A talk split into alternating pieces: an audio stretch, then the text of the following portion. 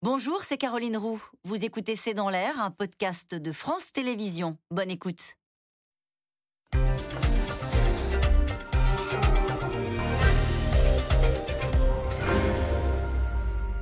Bonsoir à toutes et à tous. Des Chinois en colère, prêts à défier le pouvoir central. À Shanghai, la très stricte politique zéro Covid imposée par Pékin ne passe plus. Une politique zéro Covid qualifiée de non durable par l'OMS, mais que s'acharnent à maintenir coûte que coûte les autorités chinoises. A l'inverse, en France, les contaminations restent nombreuses, plus de 30 000 contaminations par jour, mais le gouvernement supprime l'obligation du port du masque dans les transports publics à partir de lundi. Pourquoi ce deux poids, deux mesures, alors que c'est exactement le même virus Omicron qui circule à Paris comme à Pékin? Deux ans et demi après le début de l'apparition du Covid, quelles sont les séquelles qu'aura laissé cette terrible pandémie qui aura fait plus d'un million de morts aux États-Unis, 144 000 décès en France? C'est le sujet de cette émission de ce C'est dans l'air, intitulée ce soir Covid, la Chine ferme, la France ouvre. Pour répondre à vos questions, nous avons le plaisir d'accueillir Patrick Pelou. Vous êtes médecin urgentiste au SAMU de Paris, président de l'Association des médecins urgentistes de France. Et puis je cite votre dernier ouvrage, Mieux vaut mourir debout que vivre à genoux, c'est chez Robert Laffont. Sylvie Matelli, économiste, directrice adjointe de l'IRIS, auteur de Géopolitique de l'économie, 40 fiches illustrées pour comprendre le monde. C'est aux éditions Erol. Géraldine Zamanski, vous êtes journaliste pour le magazine de la santé sur France 5. Nicolas Béraud, journaliste au Parisien aujourd'hui en France. Je cite votre dernier article. Métro, train, avion, fin du masque obligatoire dans les transports dès lundi prochain. Et puis enfin, en direct des États-Unis, de Tampa, en Floride, on retrouve le professeur Christian Bréchot. Vous êtes virologue, président du Global Virus Network. C'est un réseau international indépendant de 150 virologues qui travaillent toujours beaucoup, hein, évidemment, sur, sur ce Covid. Et puis je rappelle que vous avez été euh, directeur de l'Institut Pasteur et directeur de l'INSERM. Merci de participer à cette émission euh, en direct euh, avec nous. professeur Bréchot, on commence avec vous. La Chine a très longtemps été citée en exemple, y compris sur ce plateau. On a l'impression que la roue tourne là. Comment qualifieriez-vous aujourd'hui la situation en Chine? Bah, ils se sont mis dans une situation vraiment, vraiment terrible. Euh, je dois dire que quand même, au Global Virus Network, depuis le début, on a toujours considéré que les stratégies dites, entre guillemets, Covid-0 comportaient un risque absolument majeur. Il faut rappeler que euh, l'Australie, la Nouvelle-Zélande ont dû faire machine arrière euh, à un moment et, et, changer de stratégie. Donc ils ne sont pas les premiers malheureusement à avoir ces problèmes. Mais ils se sont mis dans une situation folle parce que ils ont fait une stratégie Covid-0, mais en mettant en place des vaccins qui ont une efficacité qui était déjà limitée par rapport aux variants euh, du début et qui maintenant ont une efficacité tout simplement pratiquement nulle euh, par rapport à Omicron. Et ils ont une grande partie de la population, en particulier âgée, qui n'est pas vaccinée. Et à Hong Kong, on sait qu'il y a eu vraiment un nombre de morts absolument incroyable euh, dû à, l'infection chez les personnes âgées. Donc, comment est-ce qu'ils peuvent s'en sortir maintenant? C'est vraiment pas évident parce que ils refusent de prendre des vaccins euh, ARN pour des raisons politiques euh, qui marchent bien ou qui marchent bien au moins de façon transitoire. Et, donc, ils sont dans une situation où s'ils ouvrent les vannes effectivement, ils vont avoir beaucoup, beaucoup plus d'infections et dans une population qui n'est pas bien protégée. Alors, pourquoi euh, Sylvie Matelli ne se déjuge-t-il pas? Pourquoi est-ce que le pouvoir central n'utilise pas les fameux vaccins ARN Il n'y a pas de honte. Enfin, nous, euh, on les a tous utilisés euh, s'ils permettent de sauver des vies et de sauver la Chine, de sauver des Chinois. Pourquoi est-ce que s'obstine-t-il avec ce vaccin Sinovac qui, nous dit le professeur Bréchot, ne fonctionne pas alors sur la stratégie zéro Covid, il s'obstine et le professeur en a parlé parce que bah, aujourd'hui on est face à des variants qui sont très très contagieux. Donc si vous ouvrez, euh, tout le monde va être malade. Et rappelez-vous, l'argument qui est utilisé par les autorités chinoises, c'est de dire bah, regardez aux États-Unis, un million de morts. Sincèrement, Vous souhaitez ça, vous euh, On est face à une population aussi visiblement qui a très très peur de ce virus, euh, qui est très angoissée face à ce virus. Donc revenir sur cette stratégie, c'est aussi euh, montrer, aller contre la propagande qui a été faite à cette population depuis des, des mois, voire des années maintenant, en leur expliquant que, bah non, au fond, il faut l'accepter, ce virus, il faut apprendre à vivre avec et changer de stratégie. Sur le vaccin, très clairement, c'est un vaccin occidental. Les vaccins ARN sont des vaccins occidentaux. Ah. Euh, et dans un pays où l'argument a été de dire, dès que le vaccin chinois ou les vaccins chinois ont commencé à être, à être mis au point, euh, on, est, on est aussi fort que les Occidentaux. Regardez dans la course à l'innovation, à la technologie, on n'est plus l'atelier du monde, on est aussi capable d'innover, il y a un élément qui est extrêmement fort et extrêmement symbolique. Il y avait un nationalisme scientifique, sanitaire. Et, aujourd'hui, accepter les vaccins ARN, c'est aussi reconnaître que le vaccin, les vaccins chinois ne sont pas aussi efficaces. Et c'est un aveu de faiblesse, très clairement. Alors, Nicolas Béraud, du coup, la stratégie, bah, c'est le confinement, enfin, ce qu'on a connu en, en Europe, sauf que là, il est beaucoup plus strict, on a l'impression. Euh, quel est-il le confinement qui est imposé aujourd'hui aux Chinois? Quand même pas tout à fait comparable avec ce qu'on a vécu en France, parce que là-bas, les confinements, Shanghai est confiné depuis un mois et demi, euh, à Pékin, il y a des quartiers qui sont maintenant quasiment confinés, mais là-bas, c'est vraiment interdiction totale euh, de sortir. Par exemple, aller faire des courses, nous, on avait le droit. Euh, d'aller faire nos courses. Ça fait partie des, des, euh, des, services, entre guillemets, essentiels. Là-bas, par exemple, c'est une personne par foyer tous les deux ou trois jours, par exemple. Euh, ils sont testés très régulièrement au pied des immeubles par, vous savez, les agents en combinaison. on voit des images qu'on n'a jamais vues en France. Donc c'est quand même un confinement d'une autre ampleur. Et quand on parle aux Français qui sont à Shanghai, par exemple, parce qu'ils sont 7000, ils, ils nous racontent des choses qu'on n'a jamais vécues en France et ils nous disent à quel point c'est pesant et à quel point c'est c'est vraiment extrêmement dur à ils vivre. Ils n'ont qu'une seule envie, c'est de revenir en France. Certains, une, une, Française de 30 ans avec sa petite fille et son, et son mari me disait il y a une semaine, nous on a décidé cet été on rentre en France. Et euh, en plus de la, de la couverture vaccinale chez les personnes âgées qui est modérée, en tout cas qui est plus faible que celle en France. Il y a aussi un autre inconvénient, entre guillemets, qu'ils ont, les Chinois, c'est que euh, comme ils ont appliqué cette stratégie zéro Covid, ils ont une population qui a été très faiblement infectée. Donc en plus d'avoir une protection vaccinale, une immunité vaccinale modérée, ils ont une immunité naturelle qui est quasiment inexistante. Donc ils sont comme nous en décembre 2019, quoi, ou en janvier 2020. Du point de vue euh, des, des, de la naïveté du corps, de la naïveté par rapport au virus, voilà, quasiment. Donc c'est un deuxième, euh, entre guillemets, inconvénient qu'ils ont. Et du coup, maintenant, on a l'impression qu'ils sont piégés, parce que s'ils laissent le virus circuler, avec ce qu'on a dit de la protection des personnes âgées, ils risquent d'avoir, comme à Hong Kong, un très très grand nombre de décès. Patrick Pelot, mais la contestation, parce que c'est rare de voir des images de, Chinois comme ça contester le régime. Elle est sanitaire, elle est presque politique, parce que quand l'OMS vous dit, mais de toute façon, cette stratégie zéro Covid, elle n'est elle est pas tenable. Donc, euh, il n'en voit pas le bout, les habitants de Shanghai. Le problème, c'est que l'OMS euh, n'a pas la main sur, euh, la dictature chinoise, c'est une dictature. Et il faut euh, féliciter ces personnes qui manifestent. Ils ont un courage incroyable et un ras-le-bol profond, comme ça vient d'être dit, par des mesures qui sont contestables. Parce que, en fait, dès le début, en mars 2020, quand a commencé vraiment le gros problème, les informations scientifiques qui arrivaient de Chine étaient fausses. Nous, on nous a envoyé des informations qui étaient fausses sur l'état, sur la gravité, sur la potentielle gravité. Voilà, c'est impossible. Ils avaient minimisé le Covid. Ils avaient minimisé le Covid dès, le début. Et puis après, en effet, c'est vrai qu'il y a ce virus est politique. Ce virus est politique. Ce virus fait euh, le, tissu social. Et là, quand vous voyez ces images avec ces types qui sont en train de balancer on ne sait quoi, de l'eau de javel sur les trottoirs, ça sert strictement à rien. Mais ça donne une, une bonne image. Et ça, je pense qu'ils s'en servent pour terroriser. Euh, la population. Mais c'est sans fin. Et ce qu'il risque d'avoir, c'est une forte contestation sociale, parce qu'en effet, il y en a, vous vous rendez compte, il y a des gens qui ne sont pas sortis de chez eux depuis deux mois. C'est pas du tout le confinement, comme vous disiez, qu'on a eu, où vous apercevez que les démocraties, en fait, des, les démocraties savent réussir à aplanir une crise en mettant de l'humanisme. Eux, ils en sont incapables. Alors la roue tourne. Euh, nous, on regardait les Chinois avec envie. Ils allaient au restaurant, ils n'avaient pas de masque. Euh, et nous, le masque, là, on l'enlève lundi, presque dans l'indifférence générale, euh, Géraldine Zamansky Je sais pas, il y a quand même un peu des doutes, mais je voulais juste euh, quand même vous partager un chiffre, une simulation qui a justement été faite par l'université de Shanghai, quand même, pour dire aussi pourquoi est-ce qu'ils sont aussi tétanisés, les Chinois. C'est que le risque a été estimé, si jamais là, justement, on levait les contrôles, il pourrait y avoir 112 millions de cas d'ici le mois de juillet et 1,6 million de morts. 112 millions de cas.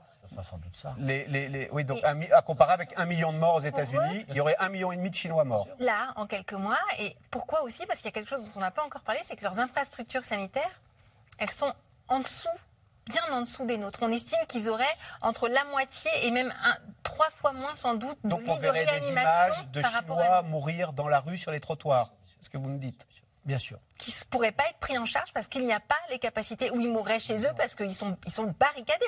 c'est ce que vous disiez, il y a des, des, des, lotissements entiers, les gens sont enfermés. Et vous avez entendu sûrement récemment, les livreurs, même les livreurs qui pouvaient apporter justement euh, de l'alimentation, étaient interdits parce que les autorités ont compris que le virus pouvait passer avec le livreur.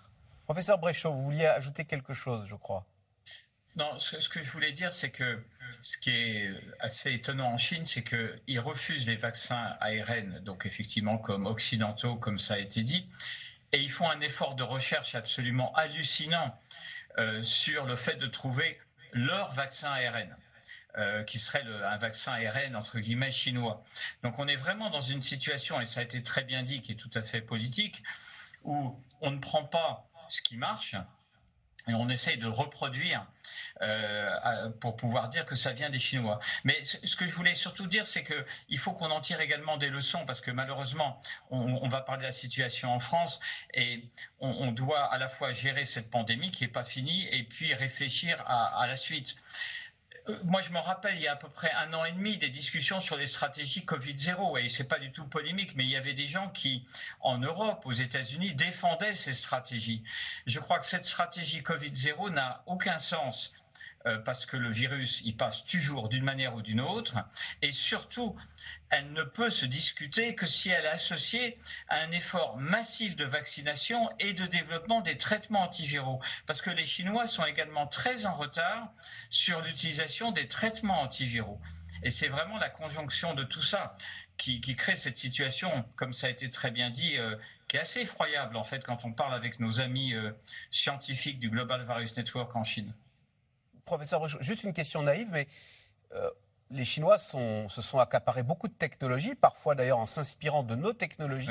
C'est difficile de, vous prenez de, copier le vaccin de, ARN de Pfizer, par exemple. On ne peut pas s'en inspirer, faire exactement la même chose? Bah, Je trouve que c'est une très bonne question. Euh, la logique, euh, apparemment, c'est pas si simple parce que sinon, ils, ils alors peut-être que vous savez, en Chine, tout est secret. Peut-être que dans trois semaines, on va apprendre qu'ils ont un vaccin ARN et, qu'ils sont en train de développer. Mais effectivement, ça n'a pas l'air si simple, en tout cas pour eux.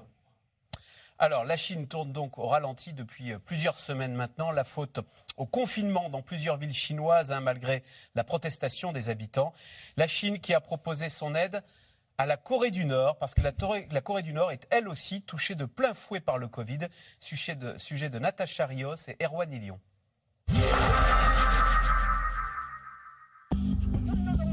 C'est une première en Corée du Nord.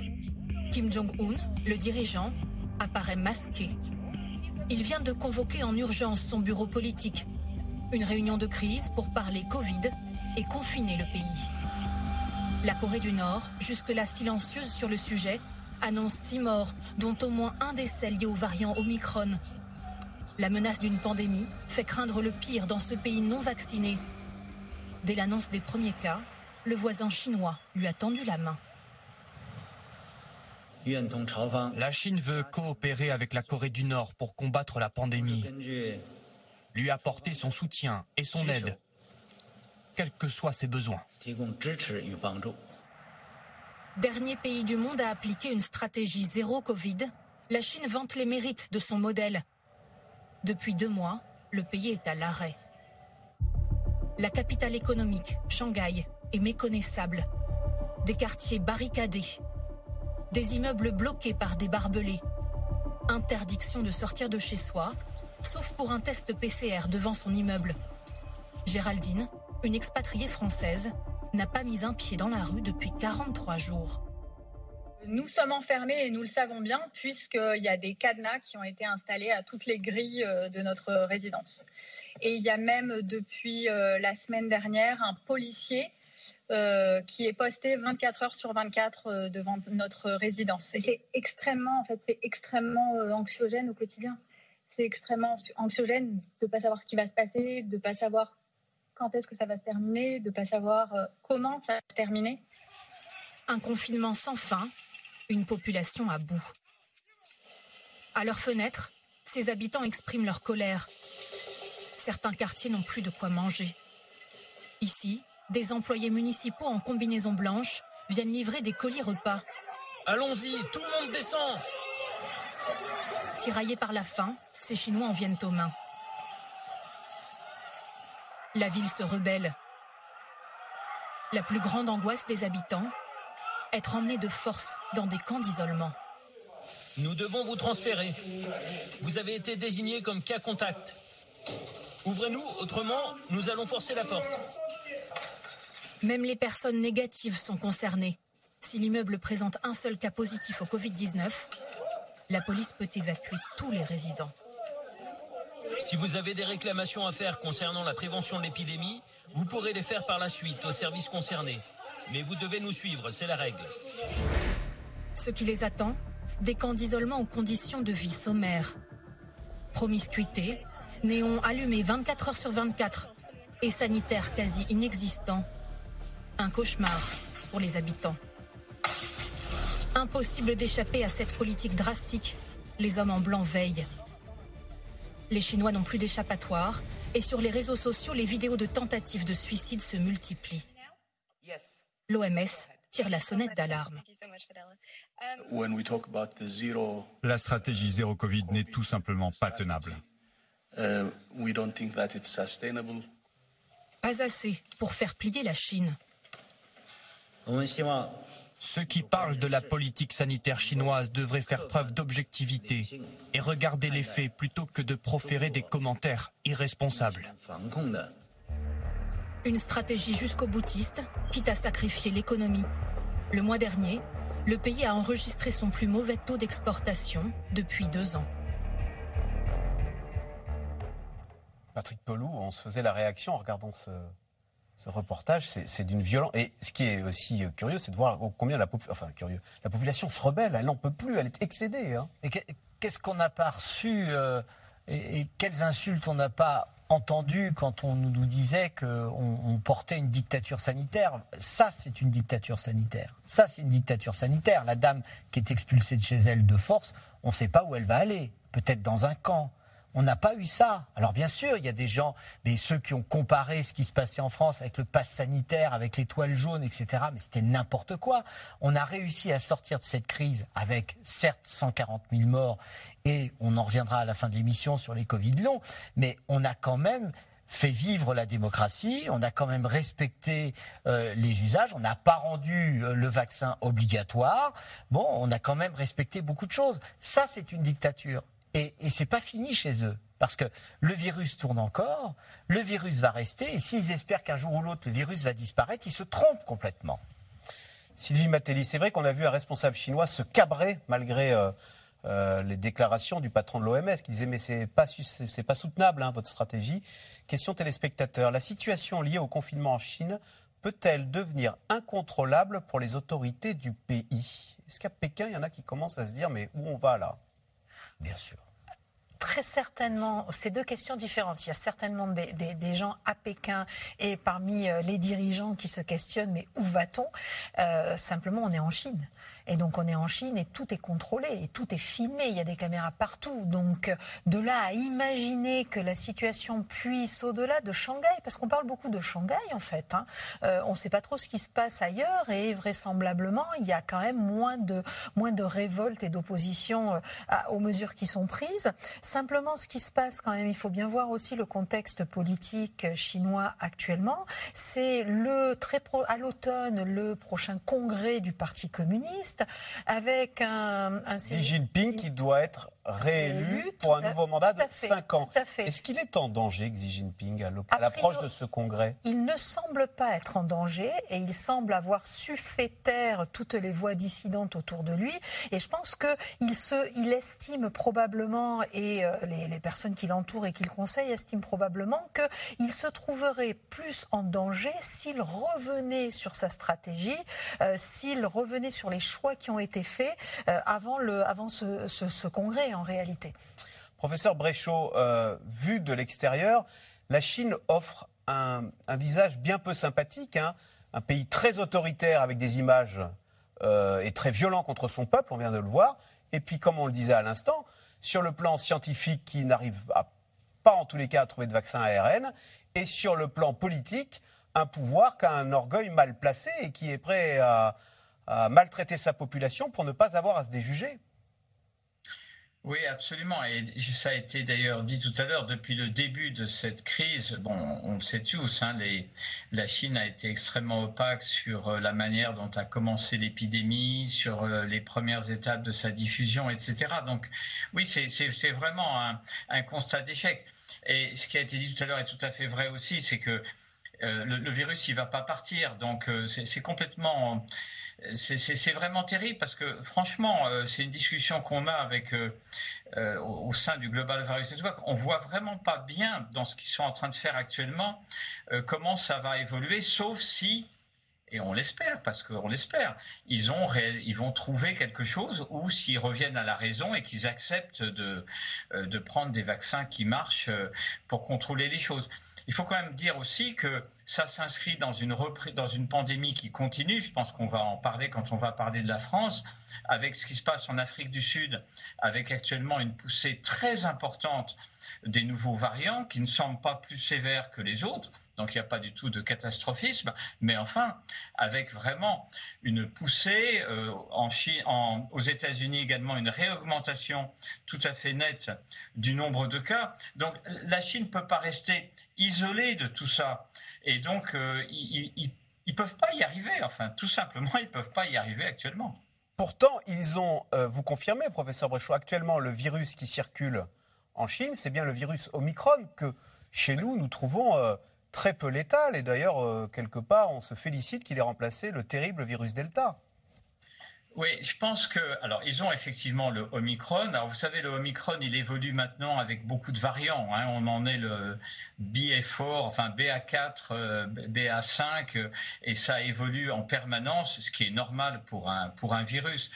Mais euh, et effectivement, ce virus est beaucoup moins euh, sévère que, que, les que d'autres, ça c'est vrai. Mais néanmoins, néanmoins, quand ça touche des personnes qui sont fragiles, euh, des personnes qui sont âgées, il y a un taux de mortalité qui est important. À Hong Kong encore, je répète qu'il y a une mortalité vraiment terrible.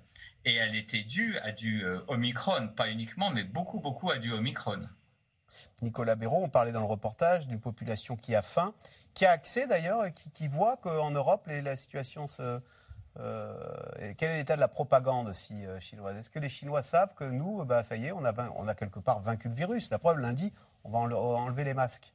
Bah, ils le savent plus ou moins. En tout cas, les expatriés, les occidentaux qui sont en, Chine, ils le savent. Et euh, ce que je voulais aussi préciser, c'est que le reportage parle de la Corée du Nord. Euh, la Corée du Nord, c'est bon, c'est un allié de la Chine, et c'est intéressant parce que on n'a pas l'habitude d'en parler pour le Covid, mais il se trouve que euh, c'est l'un des pays, l'un des rares pays qui n'avait annoncé officiellement aucun cas de Covid jusqu'à hier où ils ont annoncé les premiers cas. Et puis comme ils n'ont pas les moyens de beaucoup tester, ensuite ils ont annoncé qu'il y avait 180 euh, 000 personnes qui étaient fiévreuses et qui étaient à l'isolement, et ils avaient recensé 6 décès.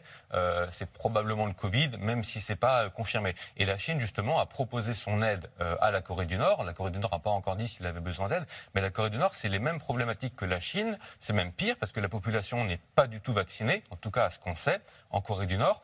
A priori, le virus n'y a pas du tout ou quasiment pas circulé jusque-là, donc ils ont les mêmes problématiques et ils tentent de mettre en place la même stratégie zéro Covid que la Chine. Donc euh, hier, ils ont décrété un confinement national. On va, on va voir comment ça se passe, en tout cas avec les informations qui filtrent. Par contre, la question, c'est est-ce qu'ils ont les moyens d'appliquer euh, la stratégie qu'applique la Chine? Est-ce qu'ils auront les moyens? Bah, Quand on confine les gens, il faut quand même euh, leur livrer de quoi s'alimenter. il faut quand même contrôler que le confinement est respecté. Donc est-ce que les moyens de communication seront aussi efficaces? Donc la Corée du Nord, quelque part, et symboliquement, quand on a vu comme ça le Kim, Kim Jong-un qui était masqué, c'est la première fois qu'on le voyait comme ça. Donc symboliquement, ça marque. Et, et c'est aussi un pays à suivre de près parce que des experts se demandent si, si jamais la pandémie explose en Corée du Nord et que ça devient une hécatombe sanitaire pour les problématiques qu'on a avancées, est-ce que potentiellement ça n'aurait pas aussi un impact sur leurs, leurs activités de tir nucléaire, balistique, etc. Est-ce qu'ils vont pas du coup devoir freiner un petit peu de ce point de vue-là? Enfin, Ça peut aussi avoir des grosses conséquences. Donc c'est un petit pays, une, autre enfin, une dictature alliée de la Chine qui est aussi à suivre de près. C'est vrai qu'on ne sait pas que penser de cette annonce de Géraldine Zavansky de la Corée du Nord qui annonce un, confinement généralisé. D'abord, on se dit, bon, bah, c'est une dictature tellement épouvantable, est-ce que la population, d'une façon générale, n'est pas... Et puis, est-ce qu'elle n'a pas d'autres soucis en tête hein, euh, en Corée du Nord? On ne voit pas bien euh, ce que ça veut dire. Et dans un pays où tout est est tellement contrôlé, où l'information est tellement contrôlée euh, Est-ce que ce qui est très troublant surtout, c'est qu'il les annonce et que quelques heures plus tard, il tire quand même des missiles. C'est-à-dire qu'on aurait pu croire que cette annonce, c'était pour commencer une sorte d'appel à l'aide. Parce qu'en plus, euh, on a parlé de l'état des structures sanitaires chinoises, mais en Corée du Nord, on est encore plus inquiet et, les ONG qui ont un regard sur la population locale nous disent que l'état est, un peu globalement de malnutrition très grave. Donc euh, un virus qui arrive là-dessus. Et, ce qu'on disait euh, par rapport à la virulence de Micron, en fait, on dit chez nous, il n'a pas été très grave, mais en fait, on ne sait pas tellement bien quelle est la part de sa propre virulence et de nos défenses. C'est-à-dire que c'est ce que disait le professeur Bréchot tout à l'heure. Nous, en fait, on a la Ça fait deux ans qu'on s'est confronté à ce virus. On a l'immunité du vaccin et on a notre immunité naturelle. Eux, ils ont rien. Donc, en fait, euh, c'est ce qui s'est passé à Hong Kong. Il y, a, il y, a, eu beaucoup de morts à Hong Kong parce qu'ils avaient été très peu exposés au virus. Donc là, c'est vrai que ça peut être gravissime, avec en plus une population mal nourrie euh, et donc encore plus fragile. Professeur Bréchot, c'est vrai que nous, euh, à l'Ouest, on était très euh, laissons le virus circuler, vaccinons-nous et on va surmonter ensemble l'épreuve. en Asie, je parle même de, de Taïwan, de l'Australie, du Japon, qui avaient plus des stratégies zéro Covid à la chinoise. Hein. C'est-à-dire on, s'isole complètement et on fait le dos rond en attendant que ça passe. sauf que ça passe pas. On voit, le virus, il est toujours là, il mute. Euh, comment l'Australie, comment le Japon ont-ils réussi à changer de pied? Et euh, donc à sortir, à passer de cette politique zéro Covid qui, comme le dit l'OMS, ne fonctionne pas, à une stratégie où on affronte le virus bah, D'abord, juste une chose. Nous, quand même, euh, on, s'en rappelle tous, on a quand même confiné et on a eu raison de le faire, mais effectivement d'une façon, euh, je crois, enfin, qui était plus, plus intelligente parce qu'elle était associée à d'autres mesures de, de, précaution. Mais pour, pour l'Australie, ce qui s'est passé, c'est qu'en fait, bah, ils, ont, une capacité euh, de, modification de leur stratégie que n'ont pas apparemment les Chinois. C'est-à-dire qu'ils ont réalisé à un moment qu'ils allaient dans le mur, euh, qu'ils allaient de confinement en confinement sur euh, les grandes villes australiennes et qu'il fallait qu'ils fassent arriver le vaccin immédiatement. Et donc ils ont associé un confinement très strict, parce que l'Australie a eu des, périodes de confinement qui ont été très strictes, bien sûr pas dictatorial comme en Chine, mais très strict, mais associé à une vaccination très rapide et efficace. Et là, ils ont réussi à gérer les choses.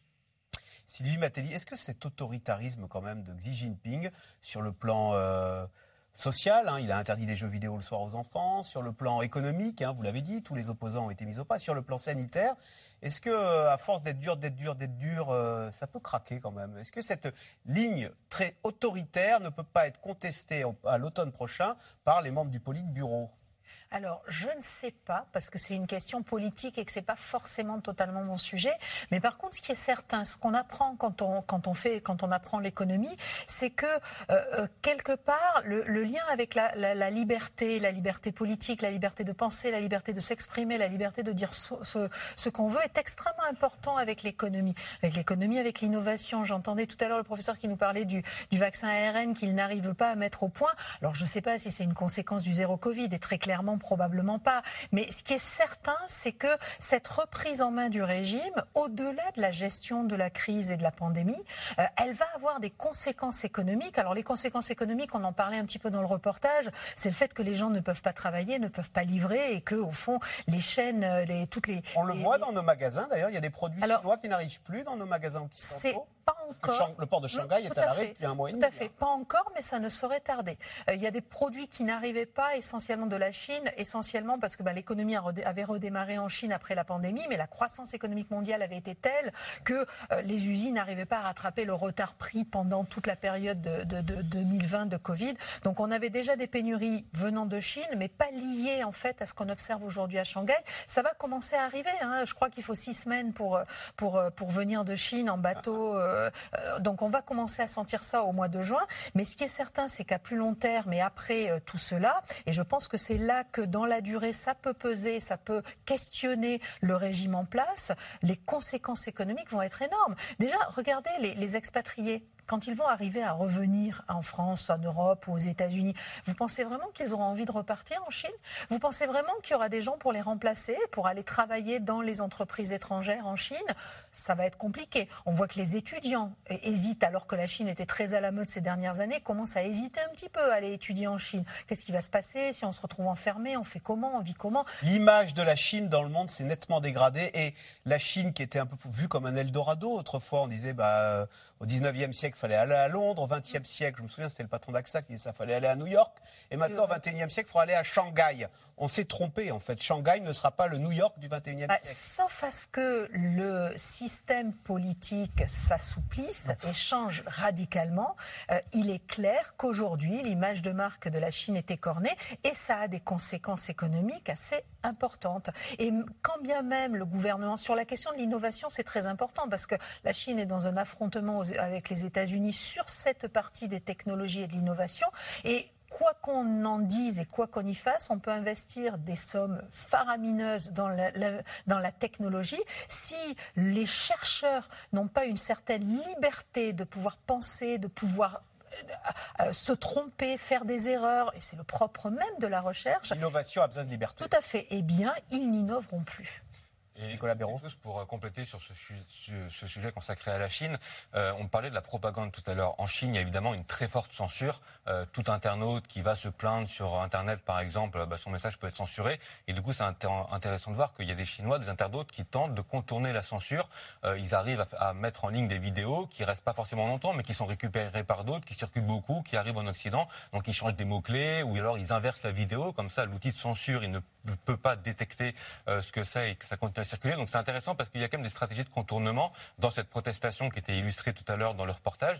Et puis un deuxième point, euh, parfois on peut, se demander, mais au fait, euh, bon, l'OMS dit que c'est pas tenable, mais pourquoi est-ce que euh, les dirigeants européens, américains, bah, qu'est-ce qu'ils en pensent quand même de cette stratégie par l'une des plus grandes puissances mondiales en Chine? Alors il n'y a pas beaucoup de réactions diplomatiques. Bon, on va pas se mêler de leur affaire intérieure. Il y a une chose quand même qui a fait réagir à la fois les États-Unis et puis la France. Emmanuel Macron en a parlé au président chinois cette semaine. C'est les séparations d'enfants avec leurs parents en cas de test positif. À Hong Kong, à Shanghai, on a vu des images terribles, et des témoignages assez terribles, où lorsque un parent ou un enfant est testé positif, bah, les deux, on les sépare, et, euh, du coup, les enfants sont emmenés dans des camps euh, à part, ils sont séparés de leurs parents. Et là, on a eu la diplomatie américaine et Emmanuel Macron qui ont... Euh, sont émus. ils se sont émus, voilà, en langage diplomatique de cette situation.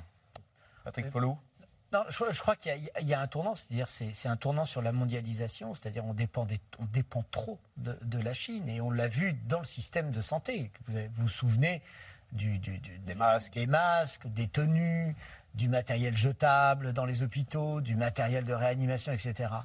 Et euh, ça, faut pas oublier. C'est-à-dire qu'il faut qu'on revienne à une souveraineté française, sinon européenne, de manière à plus dépendre d'eux. Mais quand on sait l'implantation qu'ils ont, euh, notamment euh, sur les grands ports en Europe qu'ils ont rachetés, on sait très bien que le virus est arrivé notamment par les grands ports euh, italien, c'est vraiment une interpellation. Alors c'est pas des ennemis, c'est ah, pas des ennemis. Vous nous donnez une info là. Si le virus est développé en Italie du Nord, bah, c'est par, par, les, par les ports. Euh, bien sûr, le virus il est arrivé, il est parti de Chine. il parti de Chine. Il faut pas oublier que tout est parti de Wuhan. Mais c'est pas nos ennemis. C'est ce que disent les Chinois. Bah, évidemment, évidemment, évidemment. Mais c'est pas nos ennemis. Mais c'est juste qu'à un moment donné, vous savez, c'était comme la propagande qu'ils ont fait quand ils ont construit en quelques semaines un hôpital. Voilà, ils ont construit un hôpital devant toutes les caméras du monde entier. Et on sait pertinemment que leur niveau, ce que vous disiez en début d'émission est juste, leur niveau à l'intérieur des hôpitaux est très difficile. Ça ne veut pas dire que leurs médecins sont mauvais, c'est juste qu'il y a toute une, armature derrière qui ne suit pas. Alors on l'a bien compris, hein, le Covid est loin d'avoir disparu de la surface euh, de la planète. Les États-Unis ont passé le cap du million de morts. De nouveaux variants font leur apparition en Afrique du Sud. En France, la maladie paraît loin derrière nous. Mais le port du masque, ainsi, ne sera plus obligatoire à partir de lundi prochain dans les transports publics. Sujet de Romain Besnénou et Marion Devauchel. Le masque dans le métro, dès lundi, c'est fini. Mais après deux années d'obligation, les bonnes habitudes ont la vie dure et la nouvelle divise ses usagers. Bah, je pense que c'est là où il y a le plus de microbes. Il y a aussi les odeurs. Ça limite un peu le masque quand même. Moi, je pense que je le garderai, oui. Oh, moi, je trouve que c'est cool. En tant qu'usager du métro et des transports, et je prends beaucoup de TGV, etc., on en a marre d'avoir constamment le masque sur soi, en fait. On sait que ça signifie un peu la fin de la, de la pandémie? J'espère. On y croit. La mesure concernera dès la semaine prochaine tous les transports en commun. Métro et bus donc, mais aussi les trains et les avions. Le masque reste obligatoire dans les centres de santé. La situation épidémique s'améliore. Nous ne sommes pas encore sortis de cette cinquième vague. La, pandémie n'est pas terminée, mais le nombre de nouveaux diagnostics au quotidien diminue. La situation hospitalière s'améliore. Et donc, nous considérons qu'il n'est plus adapté de maintenir cette obligation de port du masque dans les transports en commun. Donc à partir de lundi 16 mai, ça fera un peu de respiration, d'autant que les températures sont en train d'augmenter dans notre pays. Enthousiasme d'un retour à la vie normale. Car depuis quelques semaines, la situation s'améliore en France. Le nombre de cas est en chute libre à environ 33 000 nouvelles contaminations par jour. C'est quatre fois moins qu'il y a un mois. Enthousiasme donc, mais prudence, car l'histoire pourrait se répéter. Je vous rappelle que c'était ce niveau-là où nous étions l'an dernier, où tout le monde était très rassuré aussi au mois de mai, et euh, où malheureusement est arrivé un variant Delta euh, début juin. Hein. Et donc on peut s'attendre aussi, hein, c'est qu'une hypothèse, à, à, la survenue d'un nouveau variant, pas tout de suite, mais on l'estime plutôt, nous, euh, à, à la rentrée, mais ça se trouve, il arrivera avant. Depuis le début de la pandémie, 144 000 Français sont décédés du Covid, 2 millions d'Européens. Les États-Unis ont franchi le cap symbolique du million de morts cette semaine. Dans la capitale, l'hommage aux disparus. Les cloches de la cathédrale de Washington sonnent un millier de fois. Et les élus se recueillent devant le Capitole.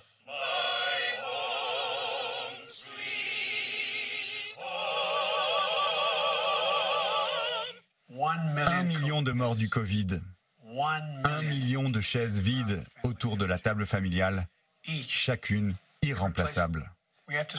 Nous devons commencer dès maintenant à travailler pour prévenir l'apparition du prochain variant et de la prochaine pandémie. C'est l'affaire de tous.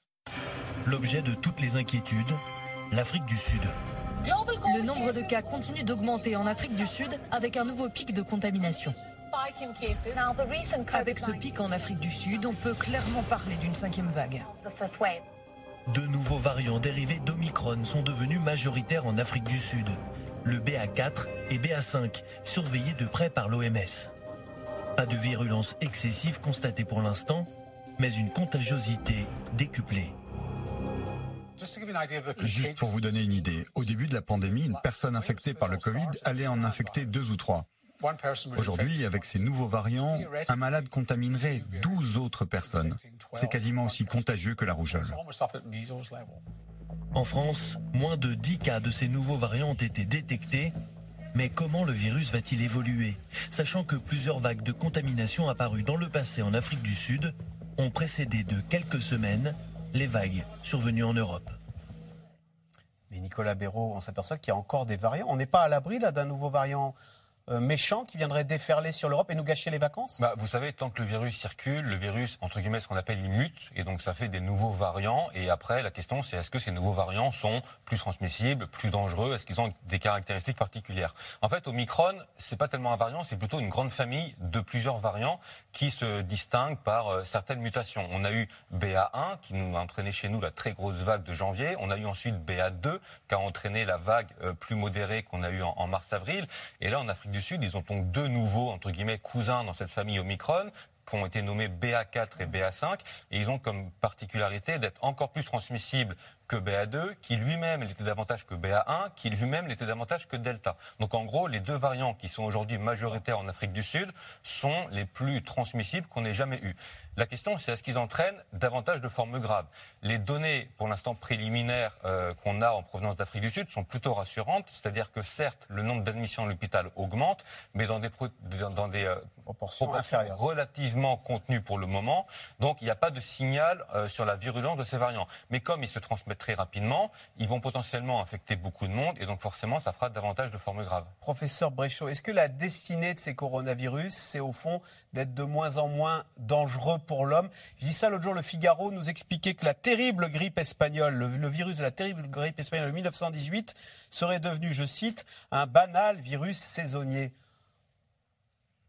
Ben, il, faut, il faut vraiment être très prudent. Donc effectivement, ça a été euh, très bien résumé à l'instant sur Omicron, mais il y a une étude très récente qui a été faite par un groupe du Global Virus Network au Royaume-Uni.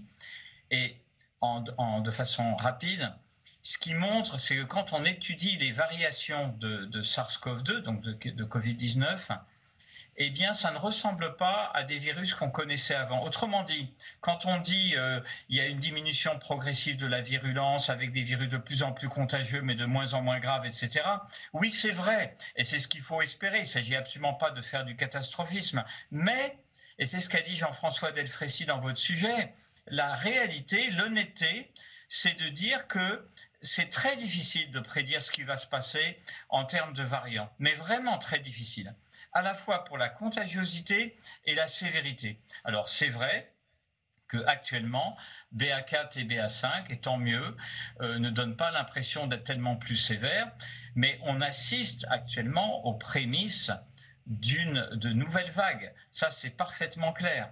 Et alors, encore une fois, il ne s'agit vraiment pas d'inquiéter de, façon systématique. Il est clair qu'en France, en Europe et dans une grande partie du monde, on vit une période qui est beaucoup plus favorable.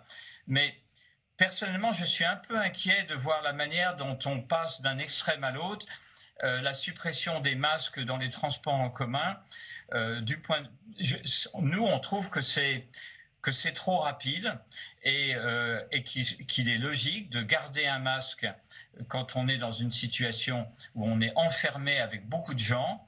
Et par ailleurs, donc l'aération des locaux. il faut rappeler les, fondamentaux. Et parce que ce virus, il est toujours là. On n'a pas vaincu le virus. Ça va beaucoup mieux. Et, et c'est très bien.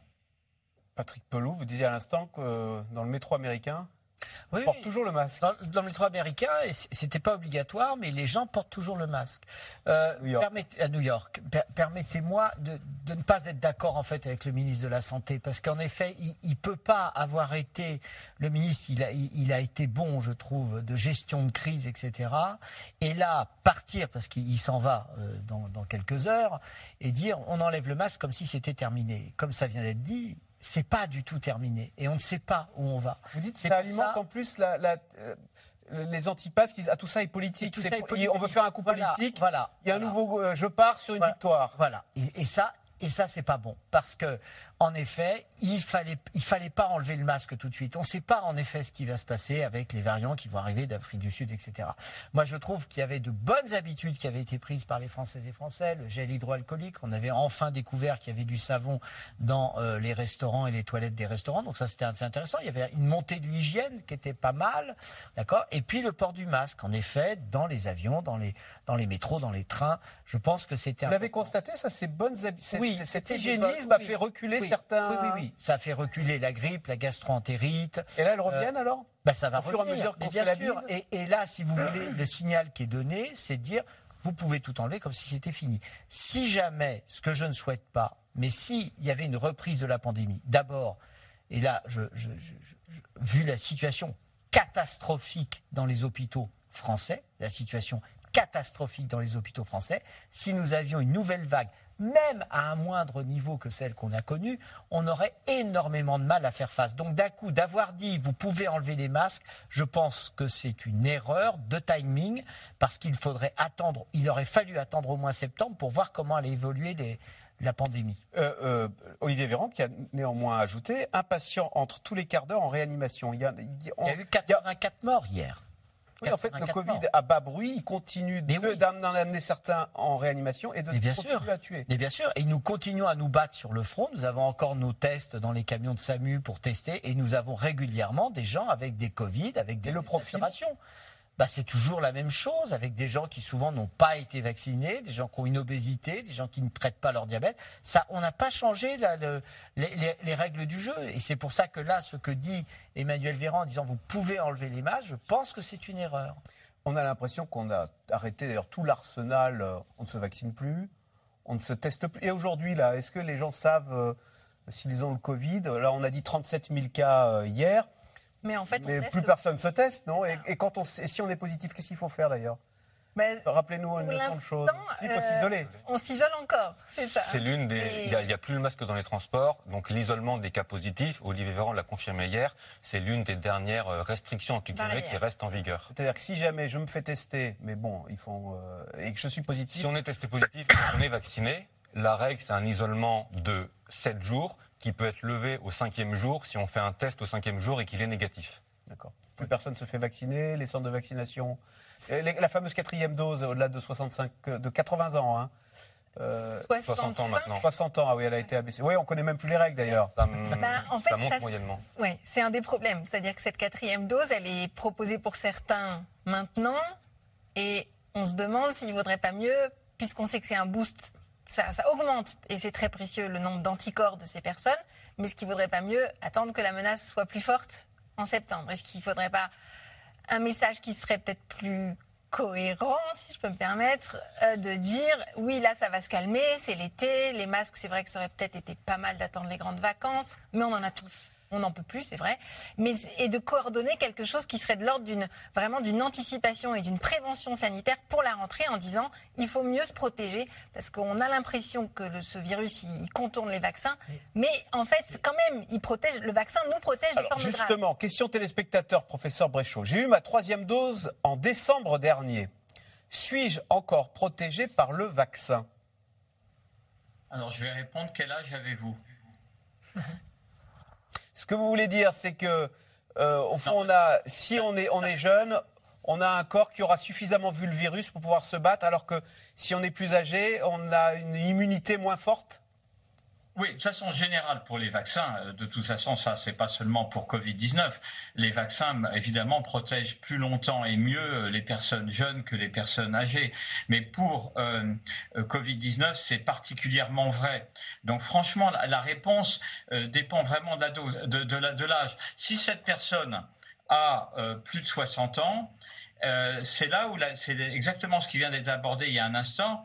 Euh, c'est pas illogique du tout d'envisager une quatrième dose. Est-ce qu'il faut la faire maintenant ou attendre un peu? Vraiment, ça dépend également de si la personne est exposée ou pas euh, et en risque. Mais euh, quand on a eu sa troisième dose en décembre et qu'on a plus de 60 ans ou si on a des facteurs de risque, en tout cas, c'est certainement légitime de se poser la question d'avoir une, quatrième dose. Mais justement, ça pose vraiment, par rapport à ce que vous disiez, il y a une incohérence de la stratégie. C'est ce qui est souligné par tout le monde sur votre plateau. On arrête le masque, mais on ne parle plus vraiment des tests, on parle plus vraiment des vaccins, et, le virus est toujours là. Je pense que vraiment, vraiment, il y a un besoin de repartir sur une véritable stratégie et, en, clarifiant, euh, les choses. Et enfin, dernier point qu'on connaît tous, on a quand même un sacré problème avec les vaccins parce que on ne va pas quand même euh, pour les personnes qui sont à risque, que ce soit l'âge ou des facteurs de risque particuliers, euh, devoir vacciner tous les, tous les 4-6 mois. Il faut trouver une seconde génération de vaccins qui donne, et bien sûr il y a énormément de recherches hein, et des progrès là-dessus, euh, qui donnent la possibilité d'avoir une protection plus prolongée. Donc on est à la fois dans une situation qui est bien plus favorable, et c'est formidable, mais en même temps, euh, on, baisse la garde de façon inconsidérée. Vraiment, c'est ce que nous, on considère en tout cas, on pense. Nicolas Béraud. Et pour euh, préciser et compléter sur l'efficacité vaccinale après la dose de rappel, ce qu'on sait, c'est que quel que soit l'âge, elle diminue beaucoup plus fortement contre l'infection que contre les formes graves. C'est-à-dire que la protection contre les formes Ah. graves se maintient davantage dans le temps et heureusement que celle contre l'infection. C'est pour ça qu'il y a des personnes triplement vaccinées qui peuvent quand même être réinfectées quelques mois plus tard. On l'attrape, mais on va pas en réa avec, Voilà. euh, Ça- ça- ça- ça- avec Patrick Pelou. Ça, je vous assure, on a du recul, c'est une réalité. Ceux qui sont vaccinés font quasiment aucune forme grave, sans- sauf quand ils ont des maladies associées. Mais c'est vraiment une réalité. Ce vaccin a protégé et sauvé des millions de personnes. Alors, sauf qu'avoir le Covid, ça n'est pas anodin. C'est un chiffre impressionnant et inquiétant. 1 700 000 personnes en France où ont souffert d'un Covid pendant plus d'un mois. Cette maladie, qu'on appelle souvent le Covid long, provoque parfois des dégâts neurologiques. Constance Meyer et Stéphane Lopez ont rencontré un malade atteint du Covid depuis la fin de l'année 2020. Depuis un an et demi, la cuisine de Nourat Sen est devenue une pharmacie. J'ai jamais pris autant de médicaments de ma vie. Il y a du zinc, il y a deux antihistaminiques à prendre, du griffonia parce qu'on a les troubles de l'humeur aussi. Ça, c'est un anticoagulant, c'est pour fluidifier le sang. C'est un antiparasitaire. Euh, bon, bah, doliprane, ça, c'est au quotidien, c'est tout le temps. euh, Vraiment, euh, tous les jours, je suis sous doliprane. Tous les jours. Une quinzaine de comprimés par jour, prescrits par son médecin, pour tenter de soulager des douleurs qui persistent depuis son infection au Covid. Le virus est parti, mais a laissé des séquelles. Noura est atteinte de Covid long. Avant, tout allait bien. Avant, j'avais aucun problème de santé, aucun antécédent. Euh, donc oui, c'est vrai que mon, mon quotidien se résume, se résume aujourd'hui à soulager ces symptômes. Quoi. Enfin, on ne peut pas euh, ne pas y penser. Quoi. Tous les jours, on les subit. On a l'impression d'avoir euh, pris euh, 30 ans, euh, 30 ans d'un coup. Quoi. Le Covid long provoque chez cette infirmière libérale une fatigue extrême. On va faire les verbes du premier groupe. là. Les tâches du quotidien sont plus difficiles. Elle a développé des anomalies cérébrales. C'est vraiment le, symptôme qui, est le plus handicapant en fait, tout ce qui est neuro. Parce qu'en fait, on a ce brouillard cérébral, en fait, cet état euh, d'ébriété en permanence, qui fait qu'on a du mal à réfléchir. Ben, J'oublie beaucoup de choses, en fait, euh, des choses importantes. Euh, ben, ça m'est déjà arrivé d'oublier un patient sur, sur ma tournée. Déjà. J'ai déjà oublié aussi d'aller chercher mon fils, par exemple, chez les parents. À cause de son état de santé, Noura envisage une reconversion professionnelle. Selon le gouvernement, 1,7 million de personnes seraient atteintes de Covid long en France. Une maladie aux symptômes variés, difficile à appréhender, sur laquelle se penchent les scientifiques du monde entier. Outre-Manche, l'université d'Oxford vient de publier une étude démontrant les conséquences de cette maladie respiratoire sur le cerveau. Les scientifiques ont étudié le cas de 785 personnes ayant déjà passé un scanner cérébral avant le début de la pandémie. Près de la moitié d'entre elles ont ensuite été contaminées par le Covid. Un second scanner a alors démontré un vieillissement accéléré, une réduction plus importante du volume de matière grise. les participants qui étaient infectés, et encore infectés avec une forme légère, perdaient euh, de façon supplémentaire entre 0,2 et 2 ce qui correspond entre 1 à, à 10 ans supplémentaires en l'espace de 4 mois euh, qui s'étaient euh, écoulés entre l'infection et, le deuxième scanner. Bien sûr, il faut considérer que euh, peut-être il y aura une réduction, une atténuation de cette progression du, vieillissement dans les mois ou les années à venir. Si le Covid long est reconnu comme une maladie par la Haute Autorité de Santé, certains patients souffrent encore d'un manque de prise en charge. Pauline Ostric est la cofondatrice d'une association regroupant plus de 1500 malades en France. Donc ça, par exemple, c'est une lettre qu'on a écrite pour euh, solliciter son, dé- son député pour présenter, communiquer sur le Covid long, euh, dire que ça existe, dire que c'est handicapant. Généralement, quand on, reporte le besoin des patients, euh, on a trois cas de figure. Soit ils n'ont pas de prise en charge du tout, euh, soit ils ont une prise en charge mais qui est mal adaptée, soit ils ont une prise en charge euh, qui est adaptée mais qui a beaucoup trop de listes d'attente. hein. Pour vous donner un exemple, c'est généralement 4, 6 mois, des fois voire un an avant d'être prise en charge. Donc c'est les trois cas de figure qu'on a. Et le cas de pas de prise en charge, souvent du coup c'est l'errance médicale. Le gouvernement vient d'adopter une loi visant à la création d'une plateforme pour recenser les malades et améliorer leur prise en charge plus de deux ans après le début de la pandémie. Patrick Pelou, c'est terrible parce qu'on a l'impression qu'on connaît mal, on appréhende mal ce Covid long. Mais euh, si vous voulez, le, le, concept même de dire que c'est une épidémie, on est d'accord, mais en fait, je pense qu'il faut maintenant basculer sur un concept que c'est une nouvelle maladie qui est arrivée sur Terre. Ce Covid long Oui. Oui, enfin, le Covid, d'accord C'est une nouvelle maladie qui est arrivée sur Terre. Donc, ça ne va pas s'arrêter.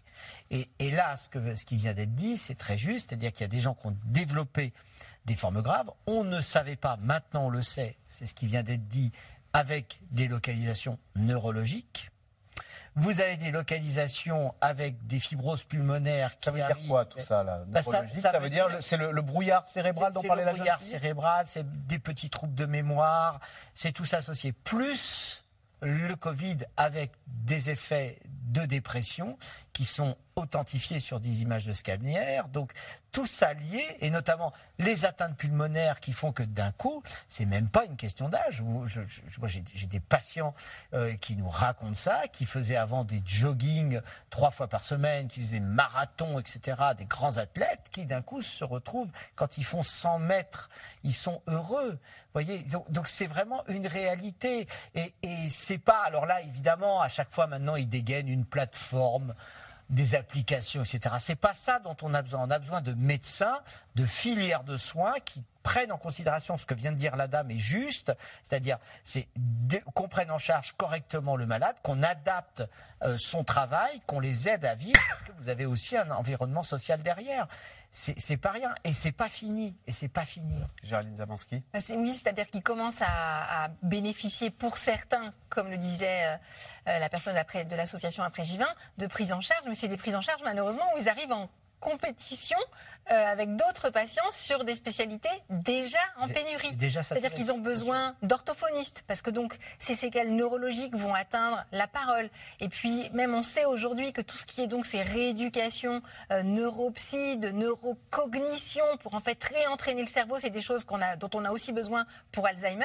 En fait voilà, le, sauf que c'est déjà des compétences qui sont en pénurie pour les patients qui souffrent de la maladie d'Alzheimer. Il y a aussi des, des, questions de donc il y a des atteintes pulmonaires donc il faut faire des réadaptations respiratoire avec des kinés très pointus. Ben, ces kinés manquent aujourd'hui sur le territoire. Si j'ai bien compris, quand on, on a vaincu le Covid, attention, peut-être derrière, il ne faut pas avoir eu ce qu'on appelle le Covid long, qui est cette maladie épouvantable et qui vous, c'est ça, qui vous, qui, qui vous tombe dessus et que vous conservez. Même quand on n'a pas fait une forme grave. Donc il ne faut pas Même quand on n'a pas fait une des forme patients grave. qui n'ont pas fait une forme grave et qui continuent des mois après à sentir un peu essoufflés, à pas être dans un état normal, il faut qu'ils en parlent à leur médecin. Il faut le vaccin protège ou pas contre le Covid long Je crois. Je, bah, je, le professeur Bréchaud. Ben, D'abord, ce qu'a dit euh, Patrick Pellou est tout à fait vrai. On est devant une, une nouvelle maladie. Euh, le virus touche effectivement en dehors des voies respiratoires le cerveau, mais aussi il y a des atteintes cardiovasculaires, il y a effectivement la fibrose pulmonaire qu'il a mentionné. Et donc on est vraiment dans une situation où on va malheureusement découvrir dans les années qui viennent euh, les conséquences d'une infection par, euh, par ce virus. Et et une des grandes questions, sans entrer dans les détails, ce sont les réservoirs. C'est-à-dire qu'on a l'impression qu'il y a chez certaines personnes, il va falloir essayer de comprendre quelles sont celles qui sont plus à risque que d'autres, la persistance du virus, en particulier au niveau du tube digestif.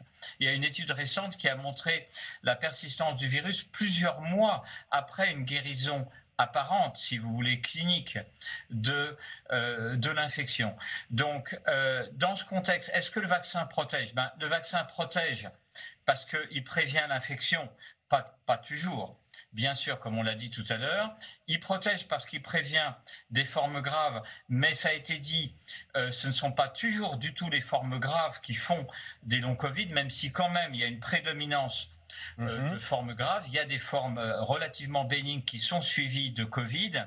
Donc le vaccin protège, mais il protège pas toujours. Alors il y a une histoire, entre guillemets, on peut pas parler autrement actuellement, mais qui apparaît de temps en temps. Il y a des, c'est anecdotique, mais assez présent aux États-Unis, des personnes qui disent avoir été améliorées alors qu'elles avaient, il ou elle avait un Covid long, par une vaccination. Autrement dit, comme si la vaccination, en dehors de la prévention d'infection, pouvait avoir un effet sur le Covid long. Euh, clairement, il n'y a absolument pas pour l'instant de données suffisantes, mais je le mentionne parce que c'est quelque chose qu'on trouve souvent discuté dans les, dans, les, dans les réseaux sociaux. Donc, et, Patrick Pelou confirme à l'instant qu'il l'a constaté. Je, je, suis désolé, je vous coupe. Il y a une avalanche de questions téléspectateurs. On va essayer d'en prendre quelques-unes avant la fin de l'émission.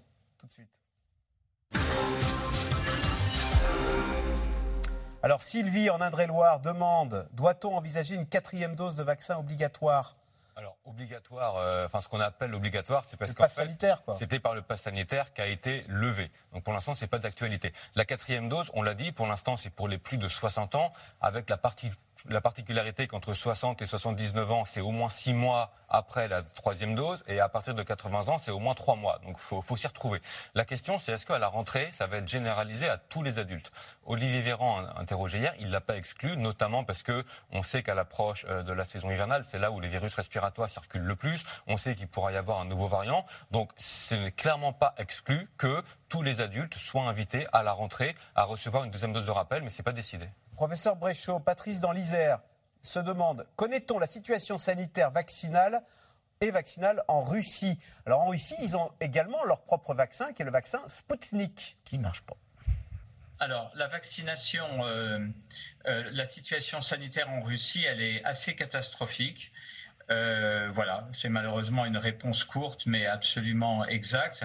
Effectivement, le vaccin Sputnik, avait des premières indications tout à fait encourageantes, mais ils n'ont pas réussi à passer une production satisfaisante.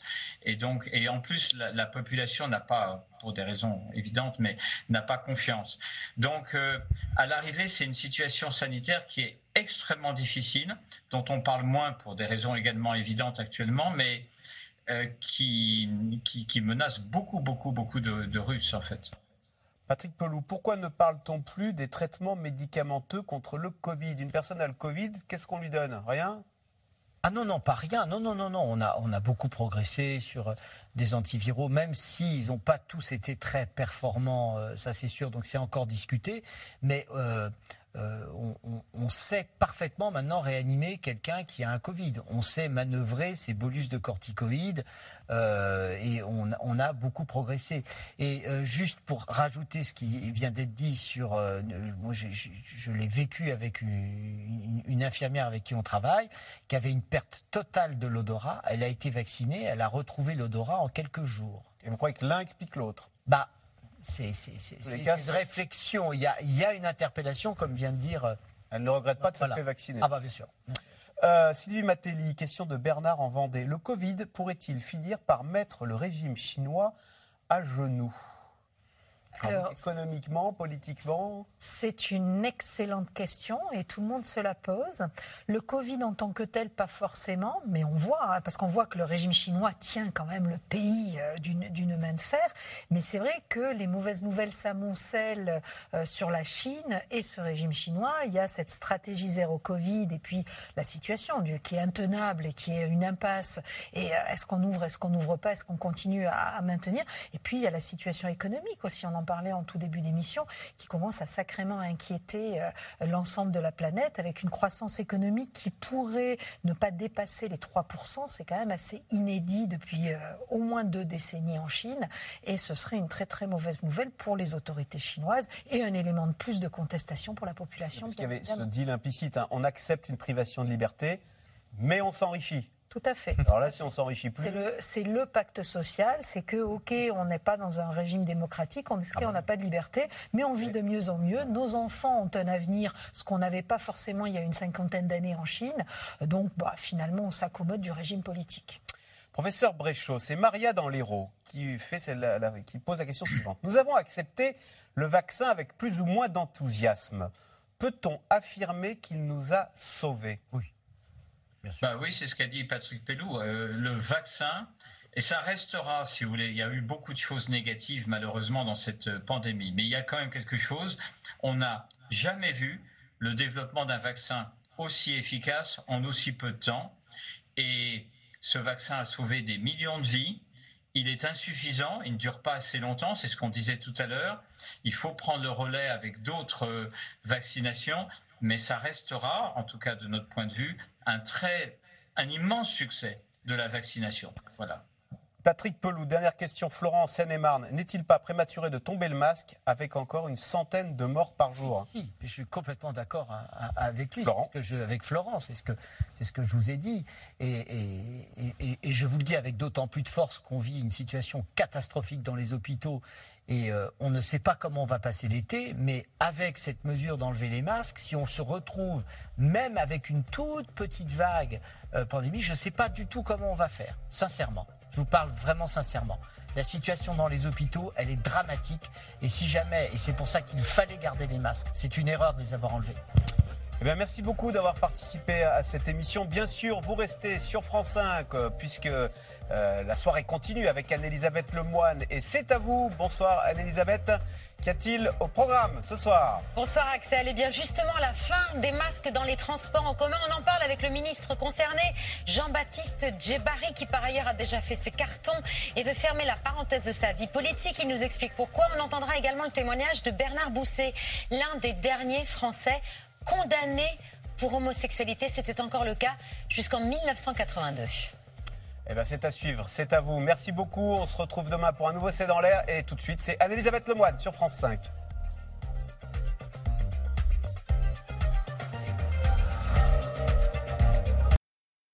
C'était C'est dans l'air, un podcast de France Télévisions. Alors s'il vous a plu, n'hésitez pas à vous abonner. Vous pouvez également retrouver les replays de C'est dans l'air en vidéo sur France.tv.